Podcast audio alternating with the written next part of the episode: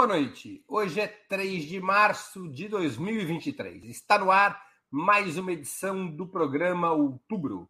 Outubro é apresentado ao vivo de segundas às sextas-feiras a partir das 19 horas. Cada edição com um trio fixo de convidados, homens e mulheres que representam o que há de melhor na análise sobre os acontecimentos nacionais e internacionais. Hoje teremos a participação de Vanessa Martina Silva, jornalista, mestranda do PROLAN, Programa de Integração Latino-Americana da USP, e editora da revista eletrônica Diálogos do Sul. Igor Felipe, jornalista e integrante do Conselho Editorial do jornal Brasil de Fato, da TV dos Trabalhadores e da Rede Brasil Atual. E José Genuíno, histórico militante da esquerda brasileira, ex-deputado federal e ex-presidente nacional do Partido dos Trabalhadores. Em nome de Opera Mundi, eu cumprimento os três convidados. Eu também informo que faremos o possível para repassar a nossos convidados eventuais perguntas da audiência, com prioridade aquelas realizadas por membros de nosso canal no YouTube ou que forem acompanhadas por contribuições através dos superchats e do super sticker. Hoje nós vamos tratar de vários assuntos, alguns assuntos nacionais e outros internacionais. Nós vamos começar pelos temas do nosso país. Vou passar a primeira pergunta, portanto. O MST ocupou nos últimos dias, na Bahia, áreas pertencentes à Companhia Suzano de Papel e Celulose, que teria descumprido um acordo de garantir terras para 600 famílias de acampados. A imprensa monopolista, exemplo do Jornal Nacional, da Rede Globo, disparou contra essas ações, que também geraram polêmica entre militantes de esquerda. Afinal, com o governo Lula, os movimentos sociais não deveriam ter mais cautela para impedir que suas ações possam desgastar o presidente e inviabilizar a frente ampla? Com a palavra, Vanessa Martina Silva.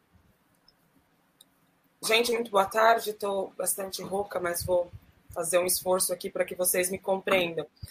Bom, essa tese, se defendida por algum setor de esquerda, é completamente equivocada. Primeiro, que o MST é um movimento com aí, mais de 20 anos de ação e não tem que passar recibo de suas é, ações para nenhum, nenhum aí, agrupamento de esquerda. Esse é o primeiro ponto. Então, se foi definido é, pelo movimento que era necessário fazer essa ação, então era necessário ponto. Daí que compreender que os movimentos sociais devem ter perante o governo Lula uma atitude de, sei lá, capitulação também é completamente equivocado. O governo Lula é um governo de, de uma aliança, né? Um governo de centro-esquerda, porém com uma aliança aí bastante ampla. Então ele precisa ser convocado, chamado, trazido para a esquerda. E isso tem que ser feito via movimentos sociais. O que, na verdade, eu achei intrigante e, de certa forma, um pouco também decepcionante, foi a fala do João Paulo Rodrigues, que é um dos dirigentes do MST, que ele diz que essa foi uma ação específica no sul da Bahia mas que não representa uma retomada, e aí ele diz exatamente, uma retomada das lutas do MST. Não é uma retomada das lutas do MST, pelo menos essas são as aspas que estão na Folha de São Paulo. E acho que deveria ser uma retomada das lutas do MST, mas enfim, não, ele coloca que é algo específico, que está restrito ao sul da Bahia.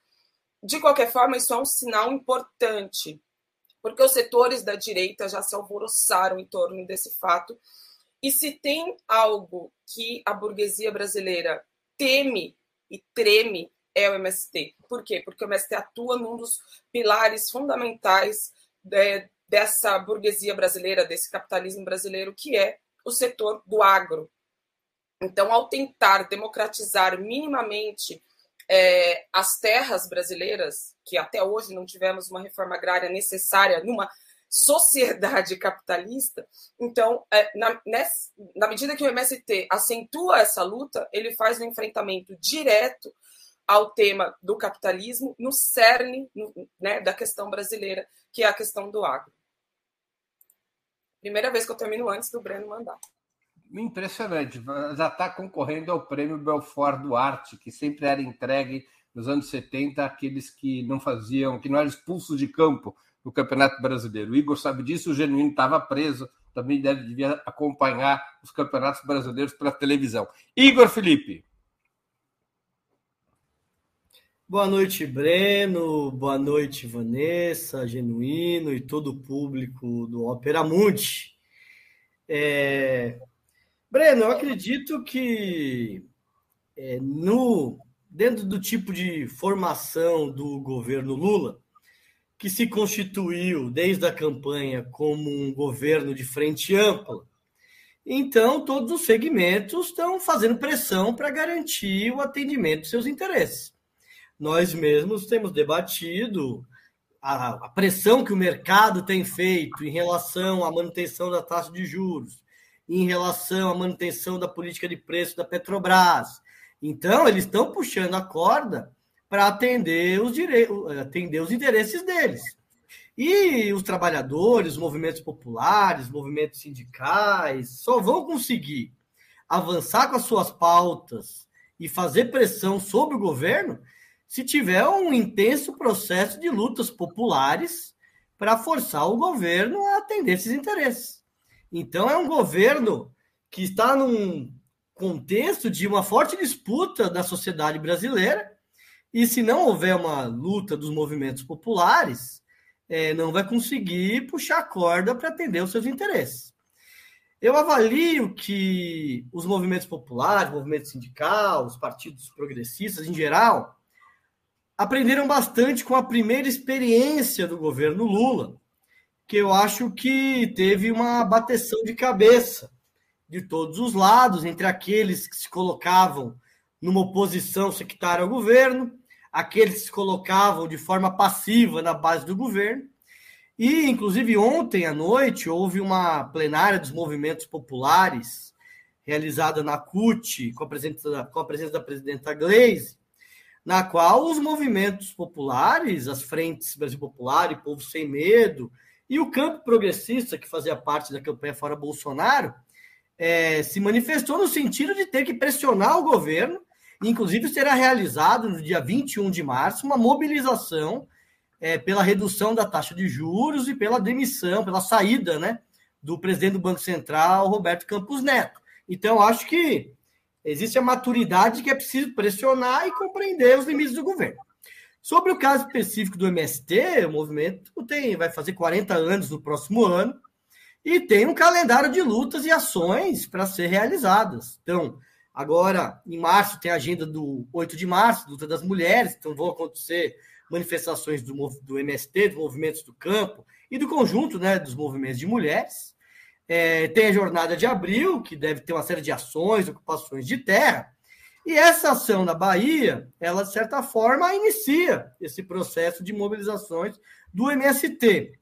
De fato, ela tem uma especificidade, porque no caso da ação contra a Suzano, ali se tem uma mesa de negociação é, na qual o MST e a Suzano e o INCRA e o governo da Bahia é, colocaram diversas questões e que a Suzana não tem cumprido. Então, nesse sentido, ela tem uma especificidade. Mas eh, tanto o MST como os outros movimentos populares, eles vão ter que realizar lutas e ações para conseguir avançar no sentido da redação dos seus interesses. José Genuíno com a palavra. Olha, Breno, Vanessa, Igor, a eleição do Lula e a governabilidade que está em curso, ela é excepcional. E ela é excepcional porque nós temos uma crise sistêmica. E essa crise sistêmica se abate principalmente sobre as camadas populares da população. Isso quer dizer que a governabilidade é, uma, é um tensionamento permanente. A governabilidade tem que ser transformadora, porque a governabilidade do status quo é a governabilidade do modelo neoliberal. O máximo que eles aceitam é o social neoliberalismo. E nós não podemos ficar enquadrado nessa lógica. Portanto, eu acho que a, cri a, a crise social, a luta por direitos, as reivindicações dos movimentos têm que tensionar para que a governabilidade saia dos limites de uma institucionalidade hegemonicamente conservadora, dos limites de uma organização estatal elitista, tutelada, e dos limites de uma ordem econômica baseada no teto de gastos do Banco Central Independente, baseado nas privatizações, e aí uma outra questão também é baseado na nova relação de dependência diante do imperialismo norte-americano. Portanto, as manifestações têm que ser uma tendência. Aliás, a sorte do governo Lula é a intensificação dessas manifestações, como aconteceu com o movimento Sem Terra na Bahia, como está acontecendo com o movimento pela revogação, pela revogação do ensino médio fundamental, como vai acontecer na Semana da Luta das Mulheres, como acontece, está acontecendo na luta dos Yanomamis, como vai acontecer certamente esta tendência que está acontecendo em alguns países da Europa. Portanto, a crise do neoliberalismo produz uma insurgência cidadã. E essa insurgência cidadã que o governo Lula tem que abraçar, tem que dialogar. Não pode ver isso como adversários, como atrapalhando a governabilidade. Essas vozes que falam que isso atrapalha a governabilidade, faz o jogo da direita, não se dão conta de que o que a direita quer é enquadrar nos limites da velha direita, com o pretexto de combater a extrema-direita, o governo Lula. E eu acho que o debate que está posto, seja na questão do Banco Central, seja na questão do PPI em relação à Petrobras, seja na questão do Conselho Nacional da Petrobras, seja na questão do ensino médio e fundamental, seja na questão do Bolsa Família, que foi lançado hoje, seja na questão da reforma agrária, do salário mínimo que devia ter sido para 1.390, vai exigir um período de luta social. E nós temos que incorporar isso na governabilidade.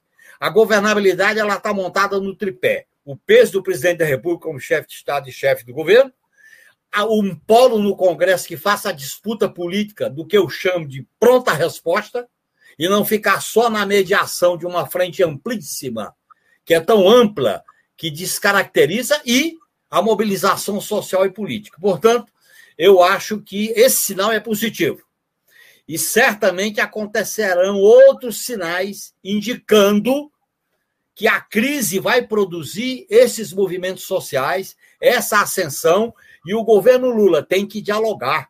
Dialogar no sentido de produzir uma espécie de concertação com o movimento popular. Não é fazer o conselhão, não é botar gente lá na, na participação popular. É esses movimentos, movimento de mulheres, movimento da comunidade LGBTQIA, movimento dos jovens, movimento das populações originárias, movimento da nova classe trabalhadora, da intelectualidade. Quer dizer, produzir nesses movimentos um diálogo ativo e altivo, para que a governabilidade seja uma transformação do país. Nós não podemos ficar limitados ao status quo. Ficar limitado ao status quo, fazendo mudanças apenas cosméticas, é o caminho para o nosso desgaste, é o caminho para eles retomarem com a extrema-direita e com a velha-direita o comando político do país. Portanto, tem muita coisa em jogo nesse fato sinalizado com a, a ação do movimento Sem Terra na Bahia.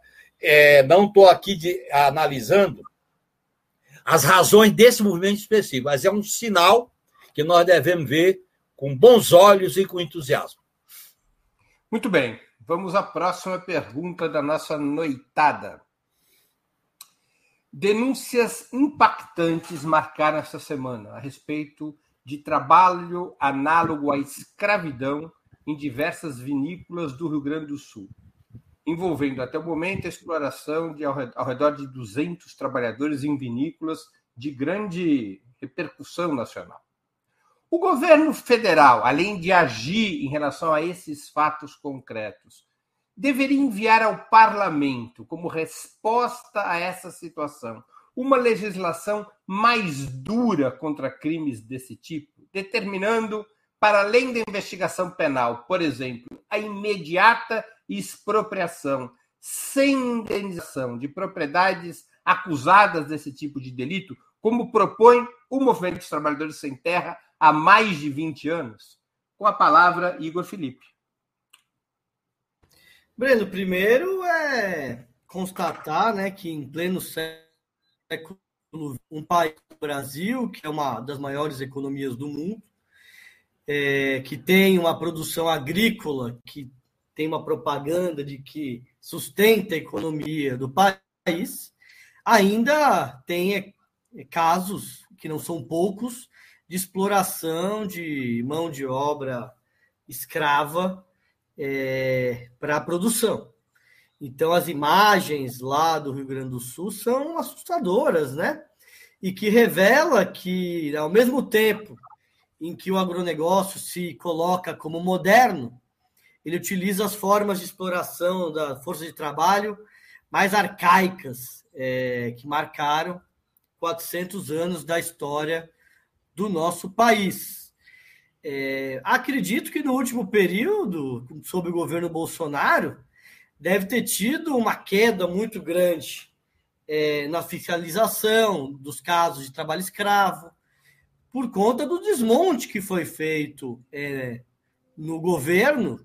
Acabou o Ministério do Trabalho, é, e, havia, de certa forma, um esforço né, de instituições no sentido de é, fazer fiscalizar e evitar que isso acontecesse, embora isso ainda aconteça. Eu acho que o Ministério do Trabalho tem que retomar as ações de fiscalização para conseguir passar limpo isso no país inteiro e fazer uma lista dos casos, né? A lista suja do trabalho escravo, que é fundamental, inclusive, para penalizar aqueles que é, utilizam é, de trabalho, da superexploração do trabalho e da mão de obra escrava. Eu acredito que sim, Breno, que o governo deveria se empenhar em aprovar uma legislação é, que seja mais restritiva e que puna aqueles que é, utilizem da mão de obra escrava. Mas, Breno, existe uma legislação. Se me permite, se me permite uma, uma questão, Igor, só antes de você continuar, só para informar a audiência.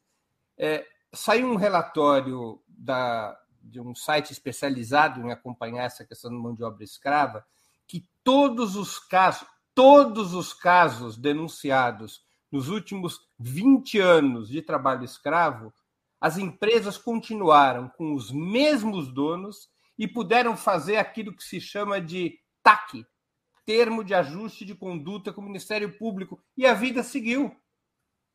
A vida seguiu.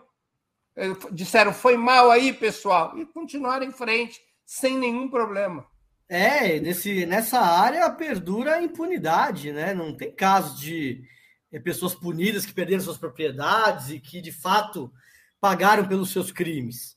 Eu acho que, Breno, que não é por falta de legislação.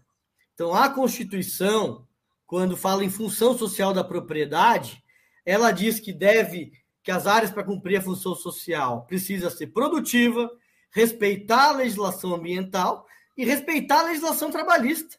Então, é, se você tem trabalhadores em condições de escravidão, você não está respeitando a, a legislação trabalhista. Então, era possível, dentro da legislação vigente, você punir. Inclusive, tem legislação que prevê que as áreas com trabalho escravo devem ser desapropriadas para a reforma agrária. Mas com Agora, indenização. Agora, o que eu acho é o que falta é o Estado brasileiro cumprir a legislação, ser rígida, ser efetiva, para acabar com essa chaga que envergonha a sociedade brasileira, que é a utilização em pleno século XXI de mão de obra escrava. É, só, só um complemento de informação, porque a legislação atual não prevê expropriação sem indenização. Tá? Quer dizer, a legislação atual é, curiosamente, até um caso no Pará, que eu vi nesse mesmo site, que é o site do Sakamoto, como ele chama? Repórter Brasil. Repórter Brasil, de que havia empresários que queriam ter suas terras desapropriadas, donos de terra, que eles se aproveitaram do trabalho análogo à escravidão para ter suas terras desapropriadas e a indenização recebida. Virou um negócio para poder entrar no programa de reforma agrária. Havia um caso no Pará desse tipo. Genuíno Mas veja aí, Breno, se existem casos de TAC, então quer dizer que muitos desses não tiveram as áreas apropriadas claro. e continuaram funcionando. Então, mesmo a legislação vigente não foi aplicada. Ô, Breno, quando eu integrava a bancada do PT, nós lutamos, quando estávamos na oposição e no governo, pela chamada PEC do trabalho escravo, através de uma iniciativa do deputado Paulo Rocha. Esta PEC foi aprovada no governo Dilma. E aí abriu-se um debate sobre a questão da desapropriação. Portanto, qual é o caminho? É a PEC do trabalho escravo. Porque a PEC do trabalho escravo, na redação que a bancada do PT apresentou, ela prevê a desapropriação automática. A desapropriação ela é uma consequência imediata que quando os órgãos públicos constatam o trabalho escravo. E a desapropriação para efeito de reforma agrária. Isso está na PEC do trabalho escravo. Essa PEC foi aprovada naquele período de 2014 e 2015 que começou a crise que deu no, no golpe, essa pauta social ela foi engavetada, como foi engavetada a PEC da deputada Benedita sobre os direitos dos trabalhadores e trabalhadoras domésticas. Portanto, essa PEC está lá no Congresso Nacional. E eu acho que o caminho é a PEC do trabalho escravo, garantindo a desapropriação automática, sem precisar de regulamentação. Na medida em que você prevê a desapropriação automática, a partir do laudo, a partir da comprovação feita pela, pelos órgãos do Ministério do Trabalho, do Ministério Público do Trabalho, isso é automático, essa desapropriação. Portanto, o caminho é este, para a gente não cair no farisaísmo, porque o capitalismo selvagem, bárbaro, ele está criando o farisaísmo do anormal faz um pedido de desculpa, como vocês estão vendo, de algumas marcas de suco. Esse pedido de desculpa é uma espécie de perdão antecipado e tudo continua como antes. Portanto, é necessário a gente encarar essa questão com a radicalidade que ela merece. E, no meu modo de entender, a gente devia retomar a PEC do trabalho escravo. Essa redação está pronta, essa PEC tramitou, e eles, inclusive, queriam impedir a aprovação dessa PEC, foi uma disputa. A redação dela é, é correta. Eu trabalhei com ela quando eu estava na bancada do PT, antes do governo Lula, trabalhamos no primeiro mandato do governo Lula, e eu acho que é algo muito importante que a gente devia colocar na pauta. Porque, veja bem, Breno, se a gente leva essa questão para o lado apenas tem que pegar a questão criminal. Mas, além da questão criminal, que é a punição, eles acabam fazendo tratado de ajuste de conduta, né? Esse tratado de ajuste de conduta é a é maneira de passar a mão na cabeça e não resolve o problema. No meu modo de entender, a questão é, repito, a PEC do trabalho escravo. Lembrar o deputado Paulo Rocha, que foi o autor dessa emenda, ela tramitou no Congresso Nacional bem, e na crise do governo Dilma, nós não demos um salto de qualidade, que foi exatamente 2014, 2015. É, são aquelas pautas que a gente tem que ficar atento. Isso é uma lição. Nós estamos governando. Nós não podemos deixar para a margem certas pautas. Por exemplo, Lei de Segurança Nacional, nós deixamos a margem. PEC do trabalho escravo, deixamos a margem. E outras coisas que deixamos à margem, como a PEC 40, sobre o sistema financeiro. E aí vem o ajeitamento, o ajustamento pelo grande capital de como manter a escravidão camuflada. É o poder camuflado. Não tem o poder camuflado da farda, tem o poder camuflado da injustiça, da grande concentração da riqueza. Nós temos que passar o país a limpo fazendo essa purgação. Vanessa Martina Silva com a palavra. Bom, primeiramente eu concordo com as duas visões.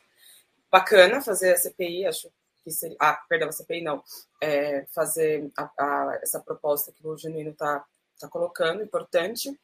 E também concordo com o Igor. É, a legislação existe e ela não é cumprida. E eu vou me focar nisso. Porque neste momento, então, nós temos um caso concreto que chocou o país, mas, é, segundo esse mesmo site, né, o Repórter Brasil, que é realmente referência nesse tema, até agora, desde 1995, foram mais de 60 mil pessoas resgatadas em condição em condições análogas à escravidão. E todo ano nós temos situações como essa, às vezes não tomam, não ganham tanta dimensão midiática, mas é, é isso, esse site está sempre produzindo e divulgando esse tipo de informação. E são empresas grandes, empresas com muito capital, é, que têm ações na bolsa e etc., que têm venda no exterior e que cometem esse tipo de enfim, crime contra a humanidade. Agora, a lei existe. Por que ela não é cumprida? Esse é o ponto. Eu não acho que tenhamos que endurecer a legislação para resolver este problema, porque já existe um marco jurídico. O que nós podemos fazer é aperfeiçoar esse marco político, e nesse sentido de aperfeiçoamento, essa proposta, tal como você colocou, Breno, na sua, na sua questão, está ótima. Eu acho, concordo absolutamente que não deveria ter, não deve ter indenização e que a propriedade deve ser expropriada. Agora, se, mesmo com uma lei que não é, digamos, tão, entre aspas, dura com relação é, a essas pessoas, a esses violadores, a esses criminosos, a legislação já não é cumprida, ela, não há nada que nos garanta que endurecendo ela será. E aí, é, qual que é a questão que a gente tem? Nós temos apenas 2.091 auditores fiscais do trabalho isso é apenas 60% dos cargos que existem. Então, já tem aí uma, uma falta né, de profissionais atuantes nas vagas existentes, mas são só 3.600 no tamanho que é o Brasil para fazer a fiscalização. Então, esse é um gargalo. Isso precisa ser considerado e de forma urgente, precisa ser. Essas, e outra, é, várias denúncias de que esses auditores eles são absurdamente assediados durante esse trabalho. Porque também é perigoso, existem os capangas nas fazendas. Então, é toda uma questão que se coloca aí para impedir a investigação. Dito isso, é, também é necessário uma mobilização popular. Né? As pessoas se indignam na rede, escrevem tweets, mas cadê uma mobilização de fato que esteja fazendo pressão ao Congresso para que a bancada ruralista saia de cima de propostas que estão no Congresso para regulamentar aí é, a lei que já existe, as, as, as várias questões que estão aí tramitando no Congresso, outras que já foram até votadas, mas que estão aí paradas. É, e a bancada ruralista tem um poder imenso, nós sabemos, dentro do Congresso, impede isso. Então, uma mobilização seria urgente e necessária, não só nas redes, né? também nas ruas. Muito bem, vamos à terceira questão da noite. Como vocês avaliam a decisão do ministro Alexandre de Moraes, do STF, autorizando que a Polícia Federal investigue militares que se envolveram na intentona bolsonarista do dia 8 de janeiro e determinando que seus eventuais crimes sejam julgados pela Justiça Civil. Vocês acham que essas investigações, a partir dessa decisão, digamos, histórica do ministro Alexandre de Moraes, vocês acham que as, que as investigações poderão chegar ao alto mando militar ou se limitarão apenas a quem participou diretamente dos atos de vandalismo. Com a palavra, José Genuíno. Tá Essa decisão tem algo de ineditismo. Primeiro, porque a justiça militar no Brasil julgava civis. Eu fui julgado e condenado e cumpri cinco anos pela justiça militar com base na Lei de Segurança Nacional. Segundo, quando a, a democratização do país, com a transição lenta, gradual e segura, tirou os civis da justiça militar, mas manteve a concepção de que crime, misturando crime de militares com crime militar. E eu acho que essa decisão foi importante, porque durante muito tempo, por exemplo, na Constituinte, o PT tentou. Ah, primeiro nós tentamos acabar com a justiça militar, não conseguimos. E depois tentamos mudar o conceito de crime militar, separando crime militar de crime de militares perdemos.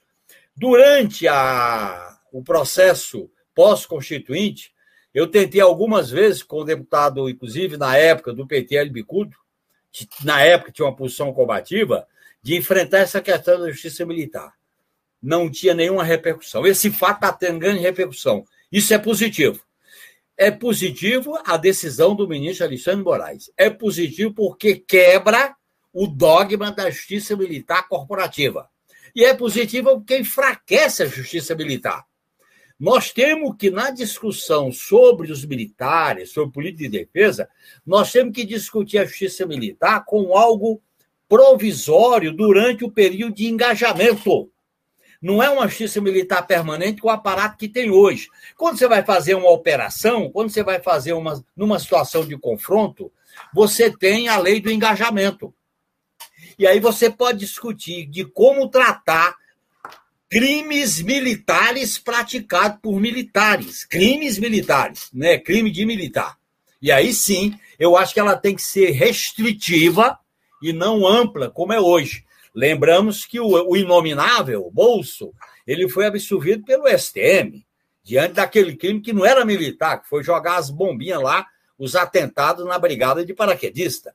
Portanto, eu acho que essa questão coloca o debate sobre a justiça militar. Isso é importante. Segundo, assim como o debate sobre o artigo 142, assim como o debate sobre a quarentena para juízes, militares, PMs e promotores assim como a discussão sobre política de defesa.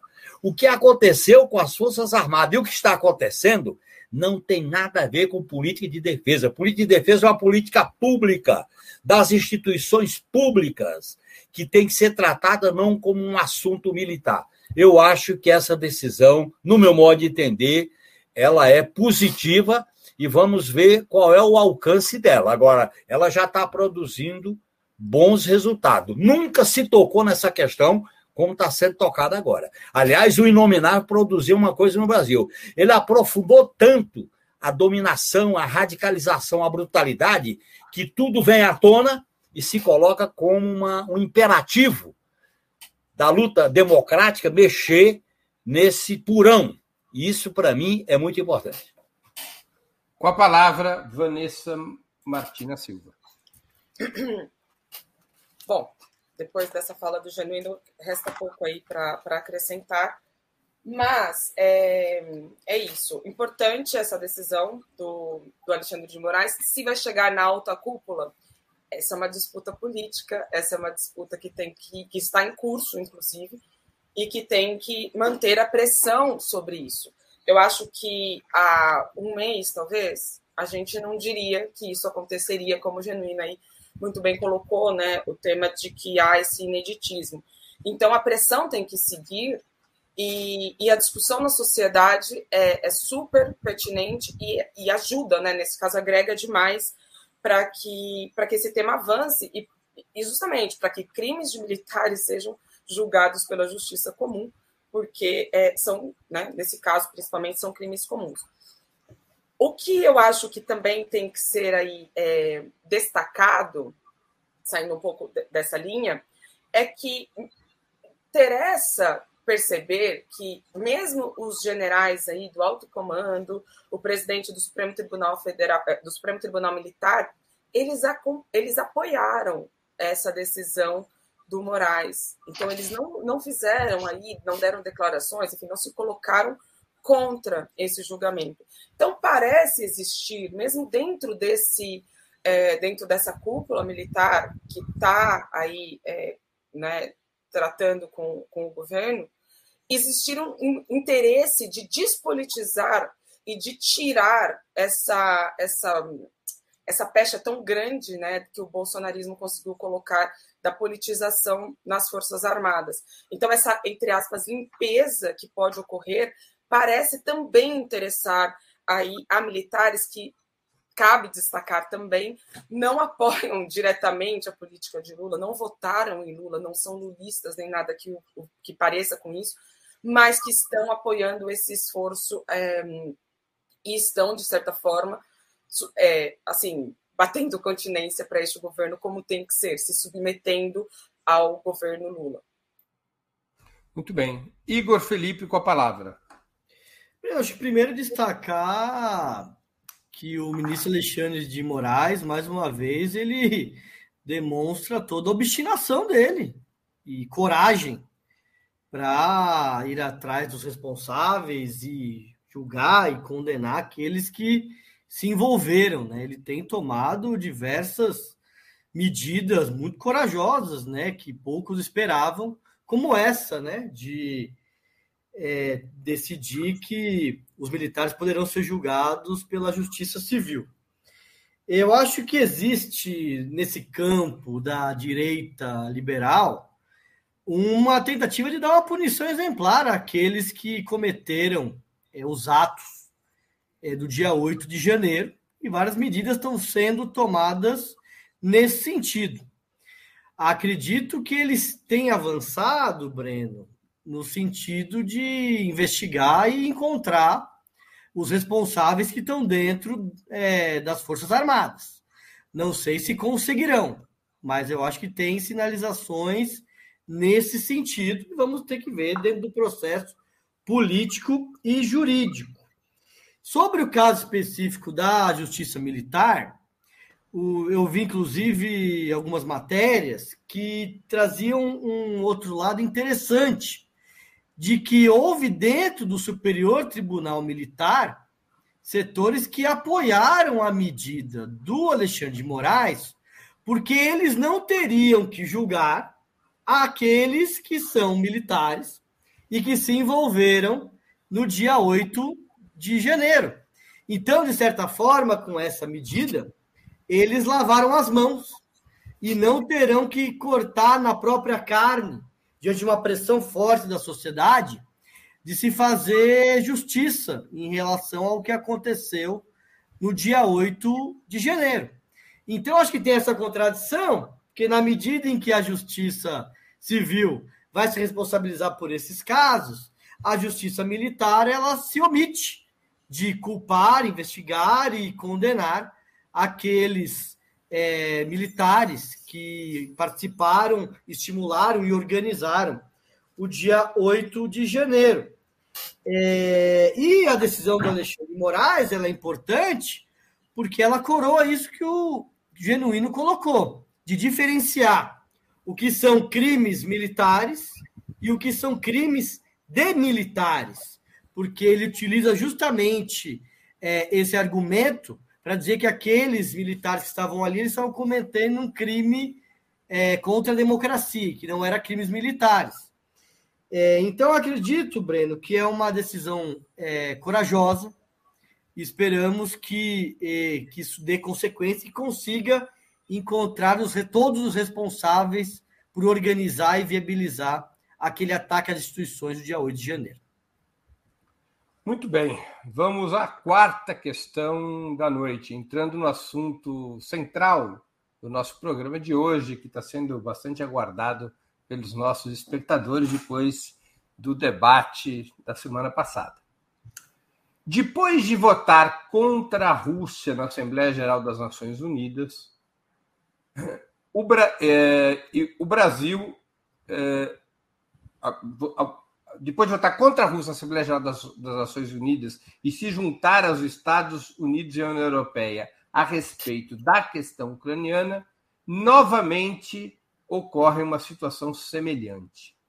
Na reunião do G20, concluída agora na Índia, o Brasil aceitou um projeto de declaração final que repetia os termos da votação nas Nações Unidas. Esse projeto de declaração final somente não foi aprovado porque Rússia e China vetaram.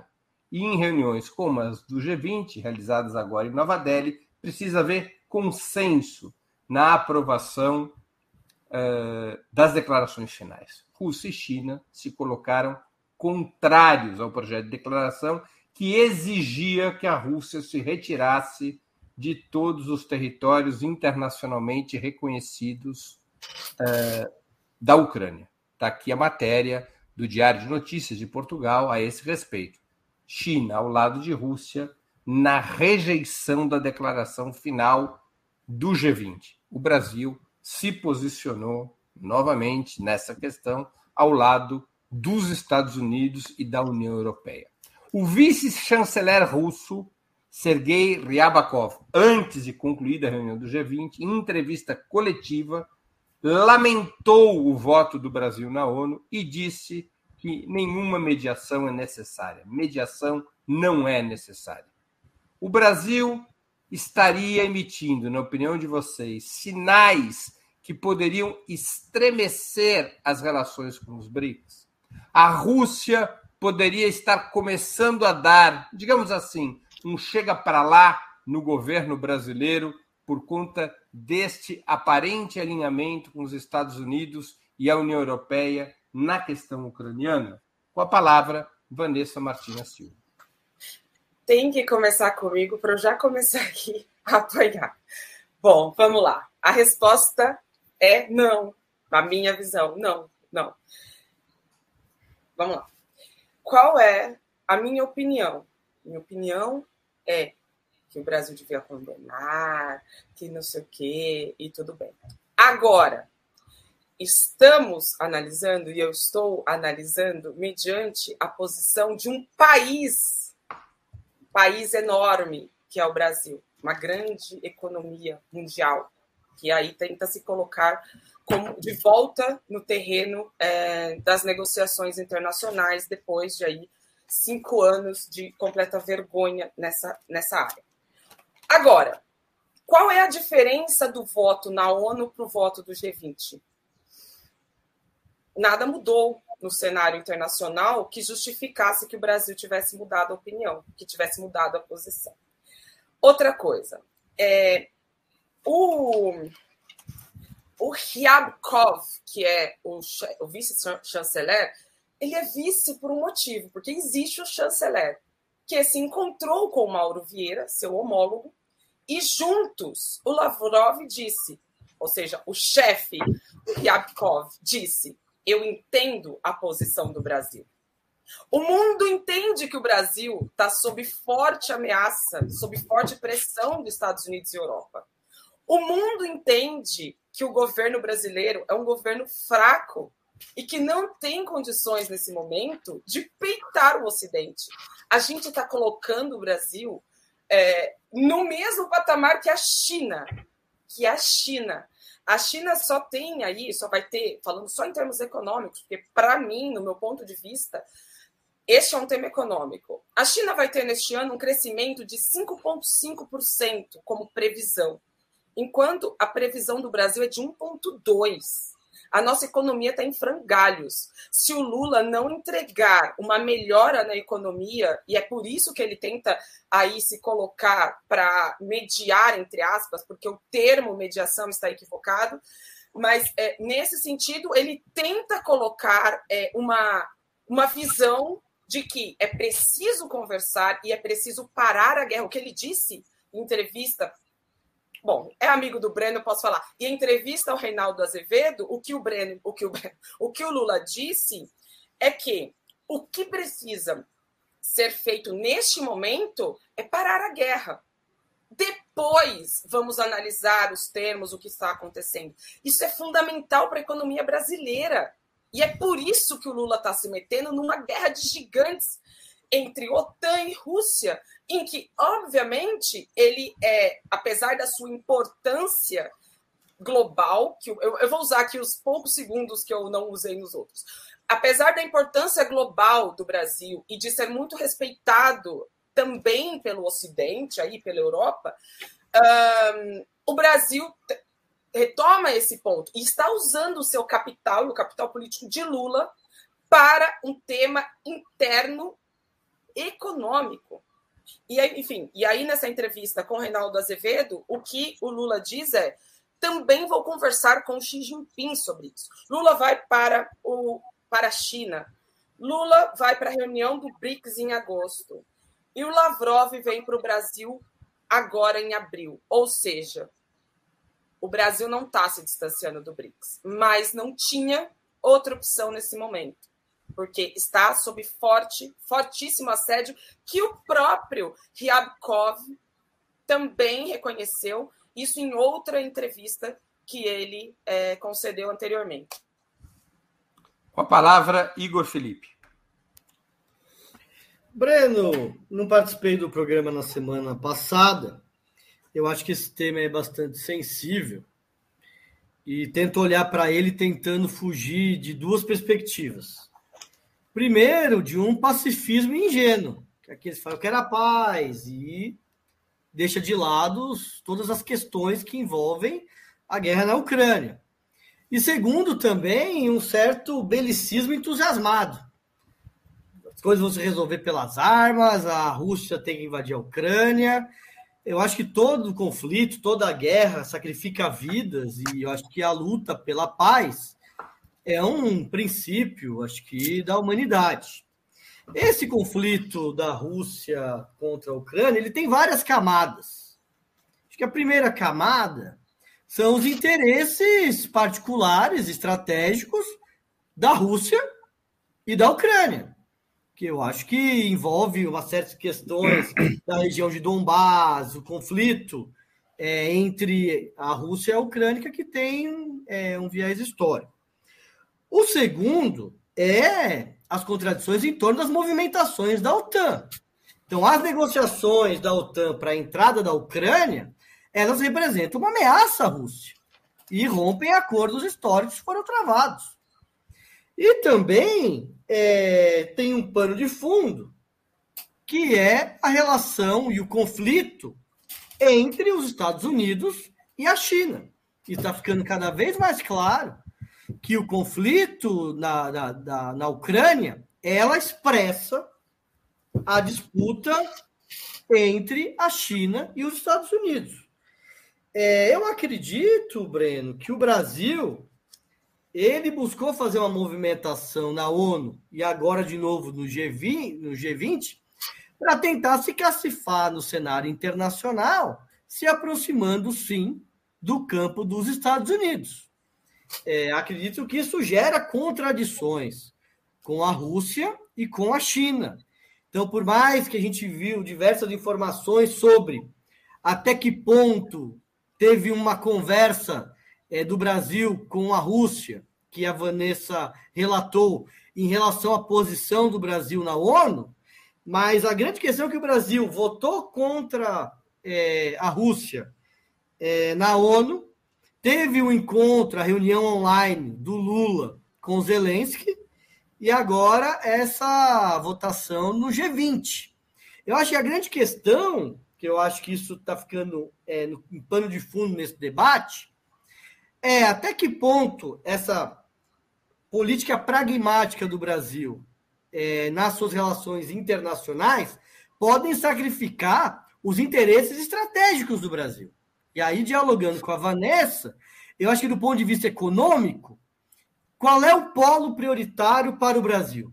É o, são, é o, o campo dos Estados Unidos ou o campo dos BRICS da China e da Rússia? Eu acredito que, do ponto de vista do desenvolvimento autônomo do Brasil, eu acho que o polo é justamente esse dos BRICS. Só que isso tem uma contradição com esse conflito que está colocado é, na Ucrânia e na Rússia. Com a palavra, José Genuíno.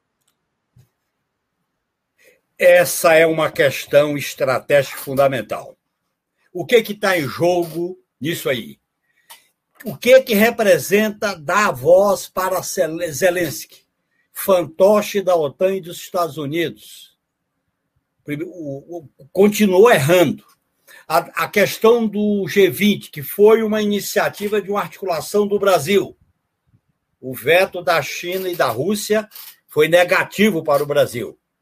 Terceiro, a discussão que os Estados Unidos incentiva para que a continuação da guerra, porque a indústria bélica americana precisa da guerra para que o capitalismo americano, o imperialismo americano, não se afunde numa crise ainda maior. E quarto, há uma questão de fundo que nós não podemos passar por cima particularmente os socialistas e a esquerda. O que os Estados Unidos não aceita é que a Rússia diga ao mundo que os seus interesses geopolíticos não vão estar submetidos à ordem do império. Porque o império estabelece a ordem do direito para eles. Dezenas de ocupações ferindo o direito internacional promovido pelos Estados Unidos. Mas quando a, a, a Rússia questiona que eles fizeram letra morta os acordos de 2014. fizeram os acordos de Minsk para ganhar tempo e criaram uma situação de cerco em torno da Rússia para que ela não defendesse seus interesses geopolíticos. Essa é a questão de fundo, porque falar na questão do direito internacional é a maior hipocrisia que pode existir na história da luta de classe da história. Porque não se, a Rússia já estava sendo invadida desde 2014 que eles pro, programaram ganhar tempo e estavam criando uma situação que não tinha volta. E quando você aprova uma resolução, seja na ONU, seja na, no G20, que coloca a crítica russa pela invasão. E o que está por trás disso? É a devolução das áreas de, bom, bom, de, de da Crimeia e as áreas ocupadas agora que tem a maioria da população plebiscitariamente apoiando a Rússia. Portanto, é, essa é a questão de fundo. Nós não estamos diante de uma guerrinha qualquer, nós estamos de uma, diante de uma guerra, é uma espécie de guerra mundial na Ucrânia, não é da Ucrânia. E esta conflagração ela vai exigir uma posição muito clara. Essa posição clara tem que colocar o debate e a denúncia da OTAN, do papel dos Estados Unidos, a maneira como ele está submetendo a Europa. A Europa está ficando pequena. E eu acho que os Estados Unidos estão tá usando uma tática de enfraquecer a política externa altiva e ativa do Lula, submetendo esta política a uma espécie de negociação prioritariamente com o Império Americano. Portanto, eu acho que o Brasil está perdendo. Está perdendo no G20, está perdendo nos BRICS, está perdendo em dialogar com Zelensky, e a, o próprio diálogo com a China e com a Rússia podia se colocar no outro patamar não só a partir dos nossos interesses estratégicos, do ponto de vista econômico e político, como do ponto de vista da defesa. E aí, para terminar, Breno, e essa posição do Brasil é tão equivocada que o Brasil não leva em conta que ele e a América do Sul está cercada por bases militares da OTAN, Colômbia, Paraguai, Equador, Malvinas, é, Guiana Francesa. Quer dizer, o, o sistema militar de ocupação da América do Sul é da OTAN. Então, esse é que é o problema. O Brasil não tem espaço estratégico diante do seu entorno para desenvolver uma política externa altiva e ativa no campo da defesa. É só ver qual é o cerco que existe na nossa área estratégica. E o entorno estratégico da integração sul-americana é fundamental para os interesses do Brasil, da geopolítica, dos interesses econômicos dos interesses políticos. E na medida em que você enfraquece essa relação e o Brasil escolhe outros, prioriza outros aliados, isso enfraquece o alcance daquela política externa que marcou o primeiro e o segundo mandato do governo Lula. Portanto, eu, as minhas críticas, eu estou mais do que convencido das críticas que eu fiz na nossa reunião passada. Muito bem, vamos a mais uma pergunta dentro desse mesmo tema. O presidente Lula, o Igor já citou, o Genuíno também. O presidente Lula conversou ontem por vídeo com seu par ucraniano, Volodymyr Zelensky, antes de conversar com o presidente russo, Vladimir Putin, e antes de sua viagem à China para dialogar com Xi Jinping, viagem essa prevista para o final de março. Como vocês analisam essa conversa e seus possíveis desdobramentos? Não apenas a existência dessa conversa, mas a ordem em que essa conversa se realiza, como a primeira conversa depois que o Brasil se apresentou para formar um bloco de mediação e depois que o Brasil votou na ONU contra a Rússia. Com a palavra, Igor Felipe. Breno, acho que o Brasil tem dado sinalizações no último período de que o que está em primeiro lugar é a paz. Não tem que paralisar a guerra, que a Rússia agrediu a Ucrânia ao invadir o seu território e que tem que parar a guerra. E eu acho que todas as ações que o Brasil tem tomado, acho que seguiam a partir dessa premissa. tanto o voto na ONU, como a articulação no G20 e a reunião com o Zelensky. Acredito que está ficando de lado outras camadas que se apresentam no conflito que se coloca na Ucrânia, mas que, como o Genuíno bem colocou, é uma guerra mundial. É, o Brasil, me parece, inclusive cito um artigo do jornalista Alon Felbach, ele fala que está optando por uma esperteza, que é ter uma posição na qual ele se aproxima do polo dos Estados Unidos e da OTAN para se colocar como mediador de um processo de paz. Agora, a grande questão, acho que primeiro, é quais são as possibilidades é, reais de se alcançar a paz na medida em que o bloco da OTAN não fez nenhum tipo de manifestação em relação à entrada da Ucrânia na OTAN, em relação aos dos territórios de Donbás e da Crimeia. Eu acho que essas questões estão ficando de lado. E eu acho que isso é, faz com que o Brasil tenha uma posição muito pobre é, no cenário internacional. E eu acho que certamente é, isso pode ter impacto nas relações do Brasil com a China e com a Rússia.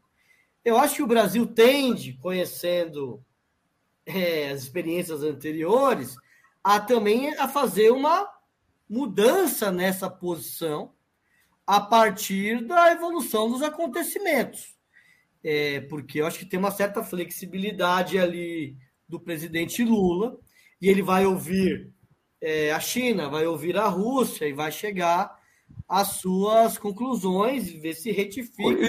deixa eu fazer uma pergunta complementar. Você acha que tem consequências nas relações que você já citou com a Rússia e com a China o fato de, primeiro, o governo brasileiro falar com Zelensky? Esse é o problema. Esse é o problema. Tinha que ser por último. Eu acho que pode ter impacto sim, Breno. Agora, eu não sei se nos bastidores o quais estão sendo feitas conversas do Brasil com a Rússia e com a China em relação à guerra da Ucrânia. Não sei até que ponto existe uma certa combinação de diferentes papéis nesse jogo. Não sei.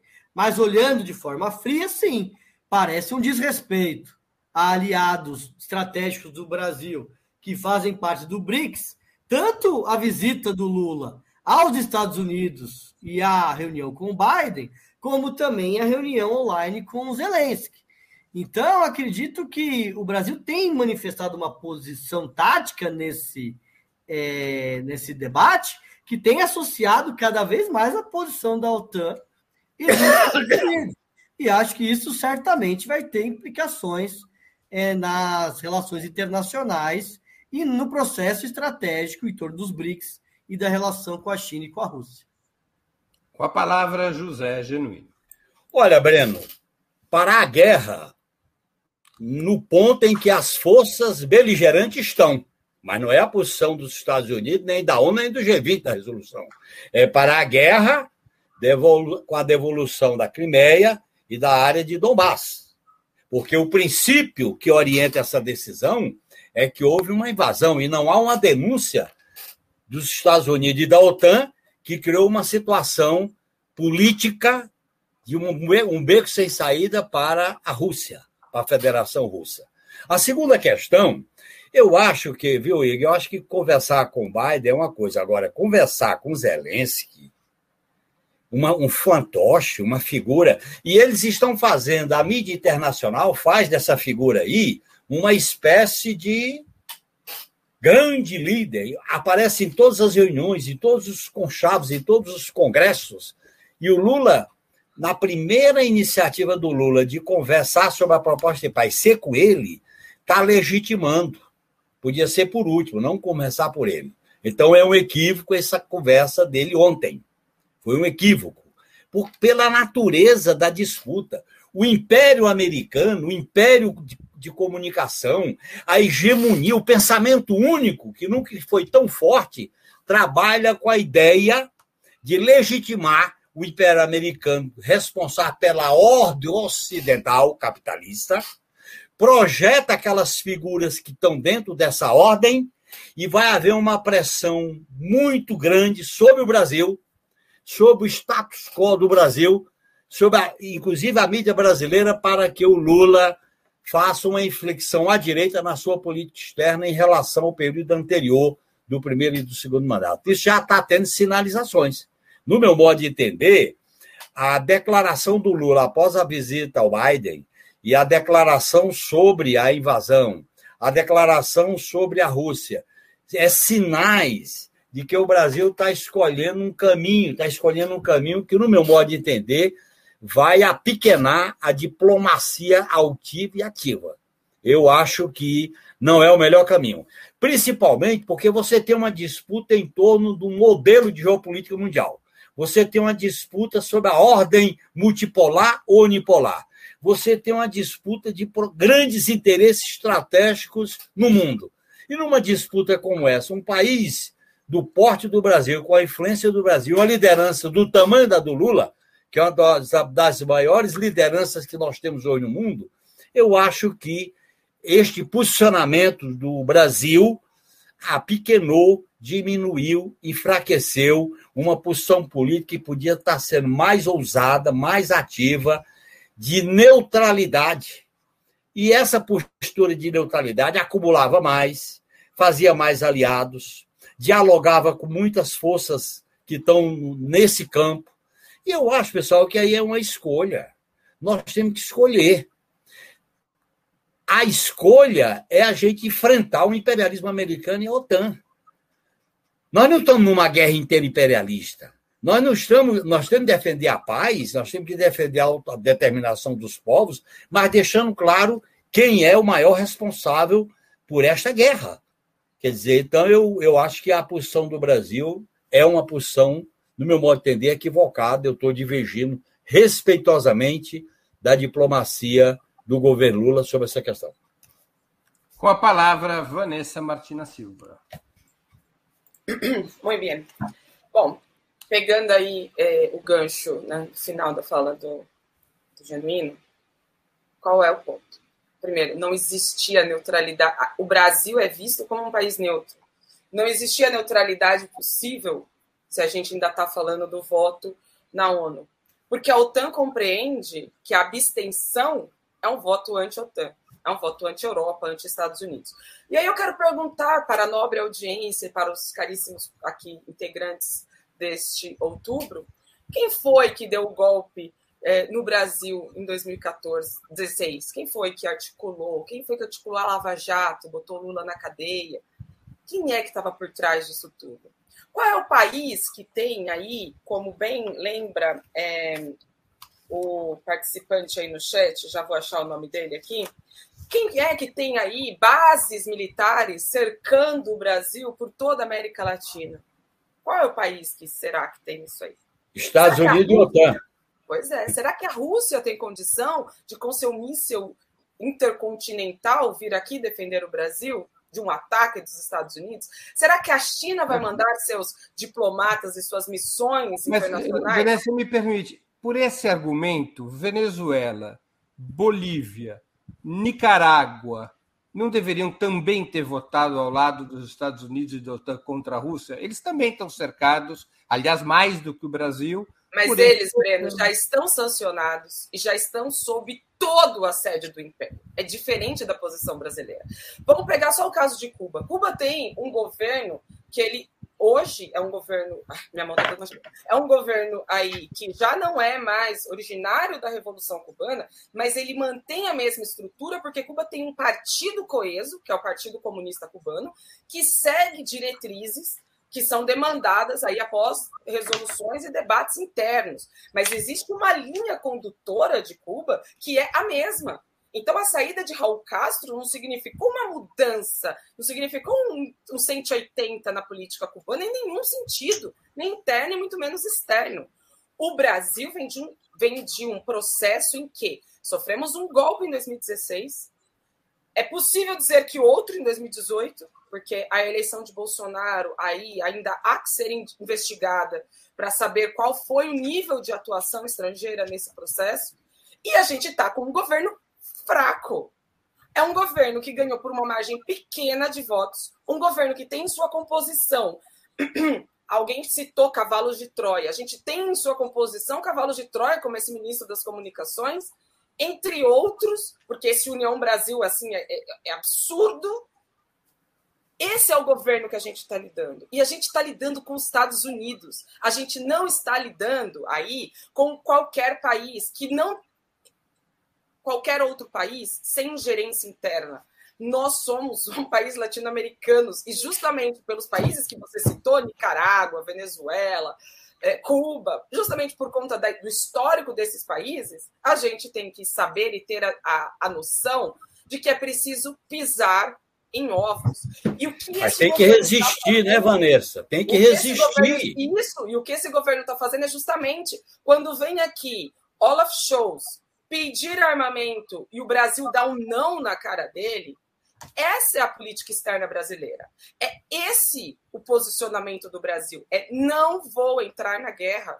Quando o Irã pede permissão para atracar aí navios de guerra no litoral brasileiro e o Brasil fala, beleza, atraca aí, essa é a posição brasileira efetiva e, e, e, e direcionada. Agora, o voto da ONU era um voto sob assédio de um governo que tem dois meses e em oito dias quase caiu por um golpe de Estado sem precedentes que tomaria aí todos os três poderes de uma vez só.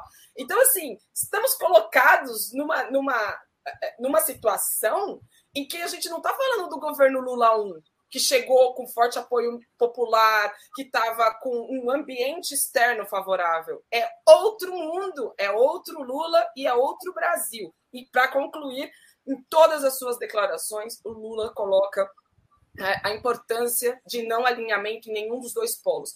A conversa com Zelensky, para mim, na minha posição pessoal, isso nunca aconteceria.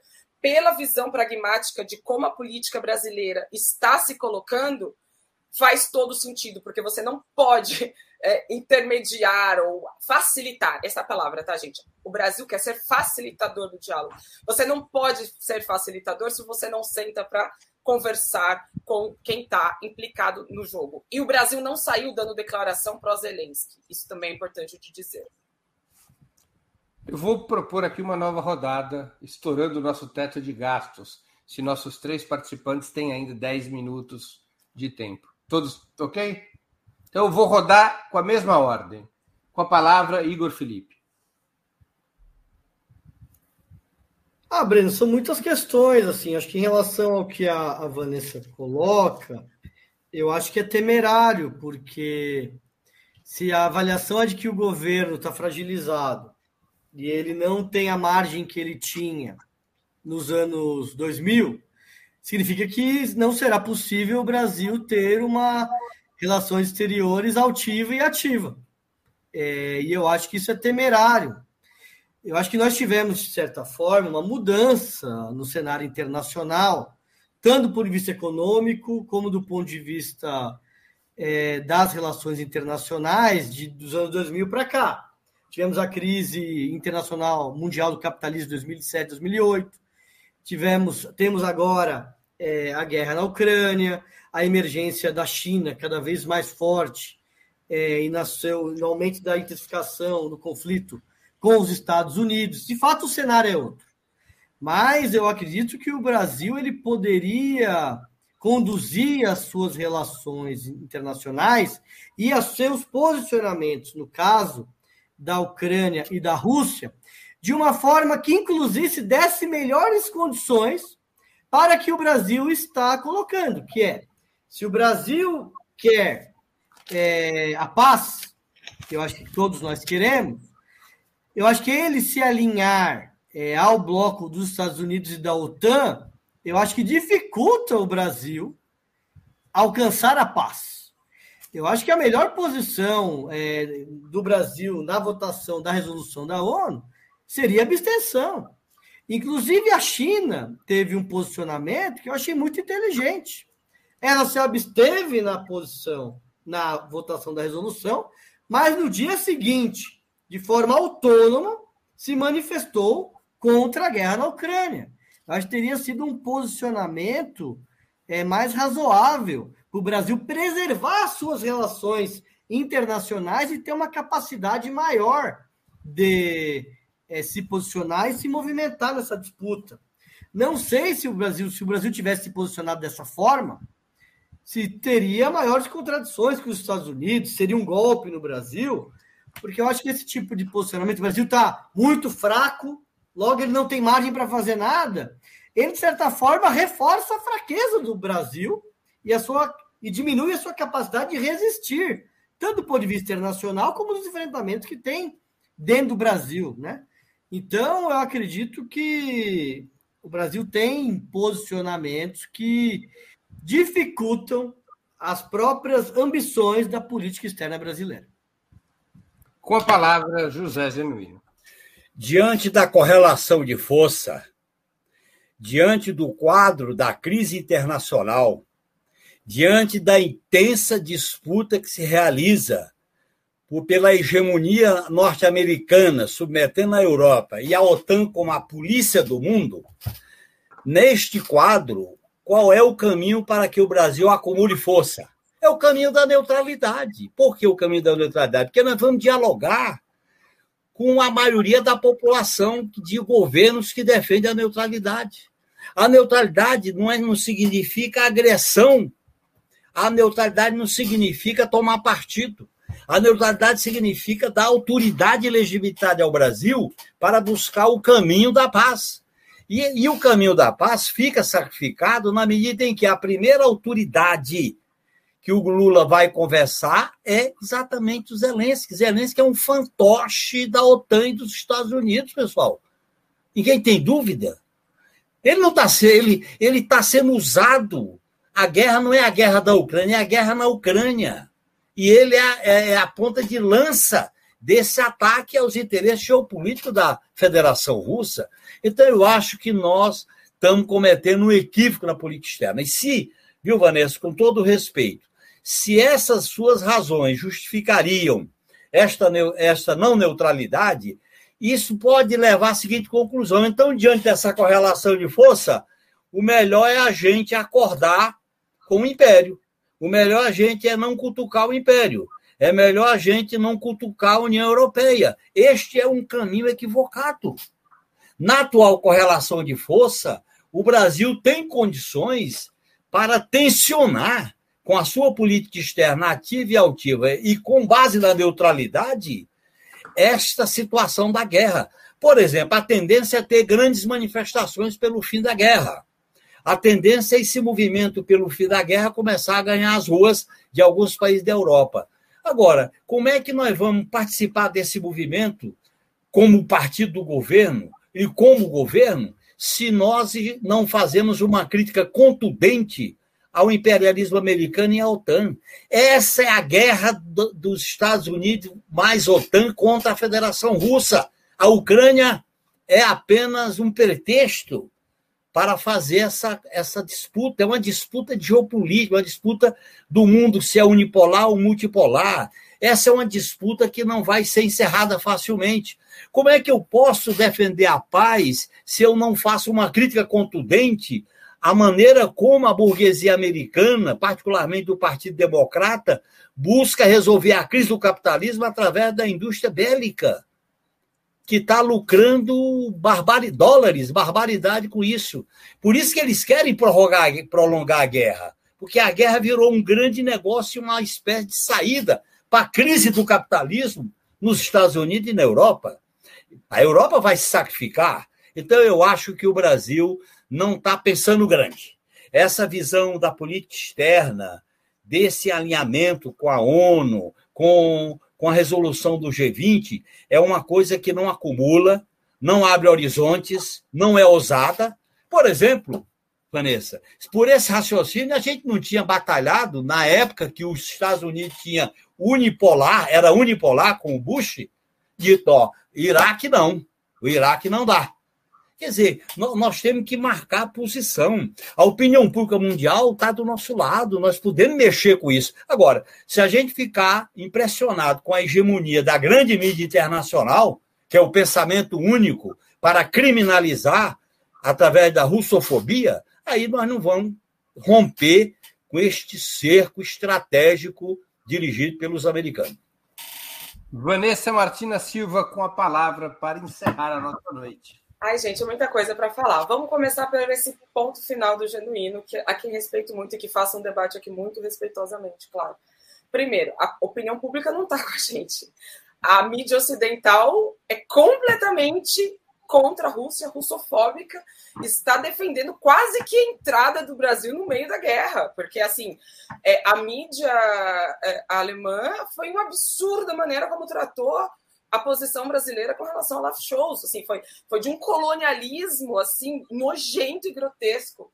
Nós temos aqui pesquisa de opinião que saiu uh, recentemente 74% dos cidadão, cidadãos da União Europeia aprovam o apoio da União Europeia à Ucrânia. Então, sim, existem movimentos aí já na Europa contra a guerra, mas são isolados. Isso não representa a opinião pública da União Europeia. E, e tem outros, outros, outras investigações que dizem também, que vão nesse mesmo sentido, de colocar um apoio mundial à, à, à Ucrânia contra a Rússia, justamente. O que a gente está falando aqui é completamente fora da casinha, completamente anti-hegemônico, porque contra-hegemônico, porque a visão que se coloca como costumeiramente é contra a Rússia. A Rússia é a grande culpada por tudo que está acontecendo.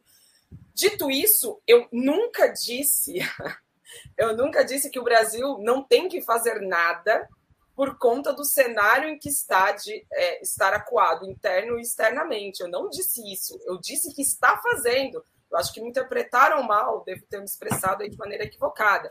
O que eu estou dizendo é que está fazendo.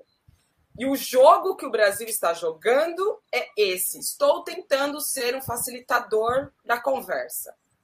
Então eu jogo aqui dubiamente. Vou votar num voto geral, que enfim não impactou nada, porque o voto da ONU era o Brasil era um voto dentre outros 140 votos.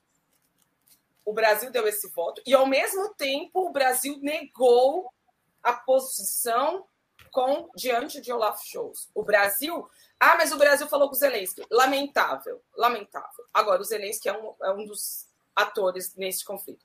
O Lula também falou com o Putin em dezembro. O Mauro Vieira se reuniu com Lavrov. Então, não é verdade que o Brasil não está falando com a Rússia e que está falando com o Zelensky. O Zelensky pediu conversa com o Brasil assim que, é, que foi colocado o plano do Lula. E o Zelensky disse que queria dialogar e que quer que o Lula vá para Kiev. E o Lula disse que não vai e que quer falar com Putin e com Xi Jinping. Então, colocar como se o Brasil estivesse vendido para o império é um erro crasso. O Brasil não está. Agora, ele não pode sair por aí atirando com discursos anti-imperialistas, primeiro porque este, enfim, não é um governo em si anti-imperialista. A composição interna desse governo é muito dúbia. O Lula em si dá declarações que, na maior parte das vezes, são razoáveis. Agora, é importante destacar que o posicionamento do próprio Lula é um posicionamento que tende a evocar aí, é, e a gente pode e deve, porque eu, eu também sou contra, a gente pode e deve não concordar com o posicionamento dele. Agora, não é contraditório com o que ele está fazendo. Ele é legalista, ele acha que não se deve invadir o outro país e nem tomar territórios à força. Essa é a posição dele. E ele foi eleito. E aí ele está fazendo essa posição. Então, ele não mudou de ideia. Vanessa, deixa que... eu fazer uma pergunta. E o que, que acontece com a política externa brasileira se vier a acontecer esse cenário, e ele não é improvável, a médio prazo pelo menos, se a China recuperar Taiwan à força? Então, eu não. Eu não posso, eu não estou dentro do ministério e eu não posso te dizer Aí qual é o Brasil vai ficar também contra a China? Capaz, capaz. Porque a posição, a posição do, do ministério, a posição do Itamaraty é essa. E isso é usado como argumento, por exemplo, contra os Estados Unidos com relação à Cuba e Venezuela, que é uma visão de não intervenção, de não interferência, de não tomada de territórios à força. Então, é, um, é uma questão que que, que tá por trás de toda a política ideológica do Itamaraty. Então, se a gente defende a não intervenção, a gente tem que fazer aí um esforço para compreender o que está acontecendo na Rússia. O que a gente fala, o que a gente compreende é que no caso da Rússia, E aí que tá. Não se trata de uma invasão para recuperar territórios. O que se trata foi anteriormente de uma agressão da OTAN à Rússia, descumprindo tratados internacionais, e a Rússia revida então isso, e aí faz a referendos, referendos para tratar se aquelas pessoas gostariam ou não de se incorporar então, não é. E para fazer essa defesa da Rússia, o que é preciso compreender é que não é simplesmente uma agressão para a tomada de territórios e não é uma intervenção militar. É, não é uma intervenção militar. Aquele território estava baixo, sob guerra desde 2014, com pessoas de nacionalidade, de, é, não nacionalidade, mas pessoas russas, culturalmente russas, sendo agredidas por Kiev, sob um forte assédio é, aí também da OTAN. Então, o que a Rússia faz é uma, é uma resposta a uma guerra desde 2014. Mas tudo isso que eu disse agora, muito brevemente, é completamente apagado. E isso não está posto é, em todo o debate que é colocado internacionalmente, e aí fica isso, de que a Rússia é a grande agressora. Dentro dessa lógica, dentro dessa lógica, a visão é, não intervencionista do Itamaraty está sustentada. E esse é o ponto, que, que eles não mudaram de posição desde o começo da intervenção. O Itamaraty manteve a posição e foi contra sanções, aumento de sanções à Rússia quando é, a votação era pertinente a, a, esse tema. E também é coerente, porque o Brasil também é contra é, sanções internacionais unilaterais contra Venezuela, contra Cuba, contra os outros países, enfim. Muito bem. Chegamos assim ao final de mais uma calorosa edição do programa Outubro. Eu conversei hoje com Vanessa Martina Silva, José Genuíno e Igor Felipe. Nós voltaremos a nos ver na próxima sexta-feira, dia 10 de março. Muito obrigado aos convidados, aos convidados e à convidada e à audiência. Boa noite, boa sorte a todos e a todas. 啊这